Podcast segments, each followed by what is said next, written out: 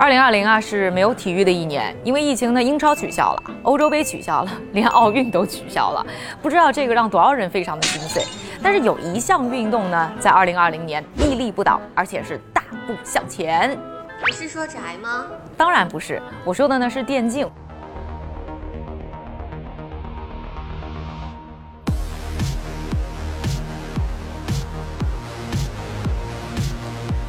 而作为一个自己啊，我完全不会玩游戏的选手呢，就是各种各样的新闻热搜都让我会觉得电竞真的太火了。这样呢，我就非常的好奇，这到底是一门怎么样的生意呢？而当我看到呢 Newzoo 的这份二零二零年全球电竞市场行业报告的时候啊，我真的只想呵呵了。这份报告呢，预测二零二零年，虽然呢全球电竞产业的规模呢会有百分之十五点七的高速增长，但就是这样啊，全年整个产业的收益才只有十一亿美元。十一亿拿到了很多呀。你知道十一亿美元是个啥概念吗？这个呢还不到整个游戏产业的百分之一，甚至都低于呢美国每年职业橄榄球超级碗一场比赛赌球数额的六分之一，也不过就是一部呢变形金刚电影的票房而已。所以这么小的盘子，它真的值得关注吗？嗯。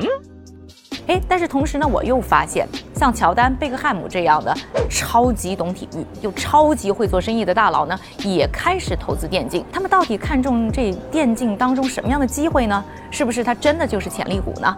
于是呢，我对电竞行业呢做了一些小小的调研。而今天的商业侦探家呢，就想和大家说一说啊，当我们谈论电竞这门生意的时候，我们都在谈论什么？首先，我们就来说一说呢，什么是电竞？那我查了一下百度百科啊，它给出的解释呢，就是是电子游戏比赛达到竞技层次的一个体育项目。所以呢，说本质呢就是联网打游戏，但是呢和隔壁老王打游戏不同的是啊，打电竞的都打得特别好，达到了竞技的层次。不少呢还是经过呢高强度的专业训练出来的，而且呢和其他体育比赛一样啊，电竞也有它呢统一的竞赛规则。那说完了它的定义以后呢，我们再来说一说那电竞的发展史啊。虽然感觉呢现在呢玩电竞的都是年轻人啊，其实呢这项运动呢一点都不年轻。我发现呢，在一九七二年斯坦福大学人工智能实验室啊，就曾经有过二十四个程序员和研究员呢，他们开展了一场叫做“星际太空大战奥运会”。这个呢算是呢最早的电竞比赛，当时的奖品呢就是一年的滚石杂志。之后呢，推动电竞历史的是一家叫做呢雅达利的公司。这家公司呢可一点都不简单。据说呢，乔布斯年轻的时候呢就在雅达利呢开发过游戏。在一九八一年的时候呢，他们举办了首场啊参加人数破万的电竞比赛，盛况空前。紧接着呢，主流媒体呢也开始注意到呢电竞的存在了，像报纸、杂志啊都开始呢争相的报道呢。石头人和金刚的最新世界纪录，连美国 ABC 电视台呢还出了一档呢直播红白机游戏比赛实况的节目。我觉得呢这就是游戏直播的鼻祖。而电竞的进入呢职业化呢，不能不说的就是一个国家叫做韩国，而且呢还是韩国政府来主导的。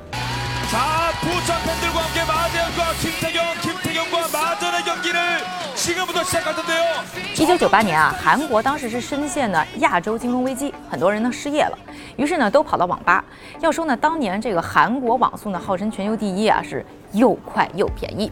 也就在这一年呢，美国的游戏公司暴雪呢出了一款游戏爆款，哎，我想大家都猜到了，就是《星际争霸》。于是呢，韩国网友呢就玩嗨了。会搞事的韩国电视台呢，就感觉这事儿挺火的，策划了一场的比赛，并且呢，通过呢电视进行直播。没想到啊，超级受欢迎，于是呢，就催生了，呃，职业战队、职业联赛以及呢电竞综艺。这个时候啊，韩国政府发现，哎，这事儿挺好的呀。你说现在是金融危机啊，还能稳定社会，还能帮助呢产生一些商业价值，多正面呀！于是呢，大力扶持，还设立了专门的电竞协会来扶持呢产业的发展。到了二零零四年啊，电竞相关产业链在韩国整体发展呢，甚至一度都超过了汽车行业。当年的韩国的电竞产业链铺得非常大，唯独呢就是呢游戏的出品方暴雪啊没有捞到啥好处。于是呢暴雪很不爽啊，就想通过呢法律途径来夺回呢主动权。结果呢，两方呢扯皮还没扯皮完，就看到呢英雄联盟、Dota 二等新游戏开始上位，美国和中国的电竞产业呢也逐渐崛起。大家呢可能也注意到了，现在呢我们关注的像什么英雄联盟全球总决赛啦，什么 Dota 二国际邀请赛啊，CS:GO 亚洲巅峰赛以及呢王者荣耀的职业联赛，这些呢都变成由厂商主办的赛事了。这个呢也是厂商们呢从暴雪的经验当中学到的，不再呢把现成的利益呢让给别人。而电竞呢真正进入呢这几年的高速发展期呢，要感谢的呢就是呢游戏直播的火爆。在二零一一年的时候呢，Justin.tv 呢分割出来了 Twitch，这个呢就成了首个专门的游戏直播平台。而到了一四一五年的时候啊，差不多那个时候呢，欧美呢就有了 YouTube 啊、Facebook 啊等等平台入局。而在中国呢，则是出现了像虎牙、斗鱼啊等等一批呢专门的游戏直播平台。在二零一一年啊，搜索观看英雄联盟全球总决赛的人数呢只有一百七十万人，而到了二零一五年，全球啊有三千六百万观众观看了有。魔王称号的电竞选手 Faker 带队呢，赢得了英雄联盟世界大赛冠军。SKT will be your first ever two-time world champions. 这个人数啊，超过了同一年收看 NBA 总决赛的两千三百万人。而突然啊，打游戏呢不再只是有趣的事情，而是变成可以赚钱的事儿。Faker 本人呢，当年因为辉煌的战绩呢，获得了超过百万美元的收入。这个啊，都还没算他在皮肤分成、广告代言、游戏直播等等渠道获得的隐性收入。而另一个电竞热门 Dota 赛事奖金的累积呢，更是已经高达呢两亿美元以上。在中国国内啊，玩的早的呢。就属呢王思聪，啊，现在呢全国范围内呢正在运营的电竞战队的数量已经超过了五千个，连周杰伦呢都有了自己的战队。去年呢电子竞技员呢还成了国家都认可的新职业之一。刚才用几分钟的时间和大家介绍了电竞四十多年的发展史，下面呢还是回到我们呢刚才提出最初的问题，就是电竞这么一个只有十一亿美元的小蛋糕，到底呢它有多大的商业价值，或者说它的价值到底在哪儿呢？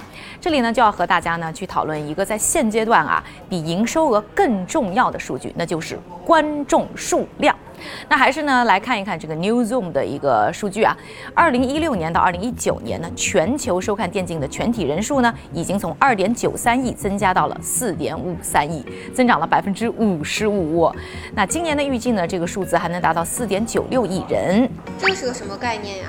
我来说一下，这个放在呢全球收看人数最多的体育前十排行榜上看呢，虽然和足球的差距还是非常大的，但是已经超过了高尔夫，超过了美式橄榄球。接近于棒球五亿观众的水平，而要说到呢，这个棒球的收入呢，我们光看美国职业棒球联盟一年的收入呢，就在一百亿美元以上。听了这个数字，我觉得大家呢，大概也能感觉出电竞未来的潜力了。另外呢，就要说到就是电竞的观看人数不但多，而且年度高。刚才我们说到了，今年呢，观看的人数呢，大概有四点九六亿，这个当中啊。重度用户或者说说经常收看的人群的比例呢，高达百分之四十五，差不多呢就是两点二三亿人，这是相当可观的。因为呢年度高，那它带来的变现的可能就更大。那除了它这个年度高之外呢，这群人的商业价值非常高。还有一个证明点，就要说到这个足球，一个社区呢有一个足球呢，大家就可以踢起来了。而呢看足球，一个村子有一个电视呢也就够了，真的是非常的亲民。但是要说到这个电竞就不太一样了，基本上看电竞的人群自己呢也都是玩游戏的。那你玩游戏，你至少得有个电脑吧，再不行得有个智能手机吧，而且你这个配置还不能太烂吧，而且除了有硬件，你还得能上网吧。再穷你得有钱去网吧吧。所以说白了，没点钱你是进不了电竞圈的。所以整体电竞比赛的观看者和参与者的收入水平都相对比较的高。我们呢就看二零一八年的数据啊，重度的。电竞爱好者当中，有百分之四十三的家庭年收入是在七点五万美元，也就是差不多呢五十万人民币以上。而因为呢收入高呢，所以这个人群的商业价值呢就跟着会加分。所以我们看到呢，像什么 LV 啊等一些呢奢侈品牌都上杆子的和游戏圈拉近乎啊，什么设计虚拟皮肤啦，什么奖杯盒等等事情。另外呢，电竞的观看者呢还有一个特征就是年轻。我呢下面说的几个数据呢是来自美国的，不过我觉得还是有一些代表性啊。平均呢，在美国呢看足球的观众的年龄呢是三十九岁，看篮球的观众的平均年年龄呢是四十二岁，而看橄榄球的呀 平均年龄是五十岁。我们再来比较一下呢，电竞平均粉丝的年龄，这是全球的一个平均数据啊，是二十五岁，而且呢百分之七十五的收看人群呢是在十八到三十四岁之间，正好是抓住了所谓的 Z 世代，就是呢九五后的群体。为什么年轻很重要呢？很重要啊！第一呢是年轻人更容易冲动消费，第二呢说的不好听啊，你这割韭菜，年轻人呢可以割的年数呢比较长一点嘛。而在呢深入了解了电竞观众的这些数据之后呢，我想呢这门生意的潜力已经在大家面前栩栩如生的展开。现在呢我们再来说一下主要电竞的四个直接收入来源。首先呢巨大的高质量人群将为广告商们提供的绝好的平台。除了呢传统赞助运动比赛的品牌的预算呢会慢慢向电竞倾斜，很多呢不太赞助比赛的品牌呢也会因为这个人群进入。那赞助和广告呢就是非常大的一部分。分，第二部分呢就是转播权，第三呢就是游戏商的版税，最后呢就是呢现场门票和周边产品的销售啦。所以呢，今天的十一亿美元，未来呢还有非常大的想象空间可以发挥。而今年呢，体育圈的所有势头啊，基本都被电竞抢走了。其他的运动当然也有危机感了，也开始呢考虑怎么样把自己电竞化。比如说赛车，今年 F 一呢在十月份呢就搞了一场的虚拟比赛，二十几个选手啊在家捣鼓那个发动机来操作，还进行了电视转播，貌似呢效果还非常好。而如果呢，电竞真的就可以这么破圈儿，不光是未来电子游戏成为电竞的一部分，而是让电竞呢成为各种各样体育运动的一个新的存在形式，那势必会给电竞带来新一波的红利。那疫情过后，电竞还会不会火呀？我觉得呢，依然还是会火得下去。首先要说的就是呢，电竞啊，其实过去几年一直都是在增长的，所以今年的势头应该算是一个非常正常的水平。第二个呢，就是说电竞呢，其实也是需要呢线下场景的。今年呢，因为疫情，其实虽然线上非常火，但是线下这种现场比赛的门票销售还是损失的不小。所以呢，电竞行业其实也希望呢线下能够恢复。第三呢，还要说到就是这个受众人群的问题啊。刚才我们说了，电竞的核心受众和其他运动非常不一样，所以呢，不会因为说其他运动重新恢复了就会有大的流失。那你觉得电竞这么好，你还不玩吗？我不会。喜欢我们视频的朋友，请一定要点赞、转发、加关注。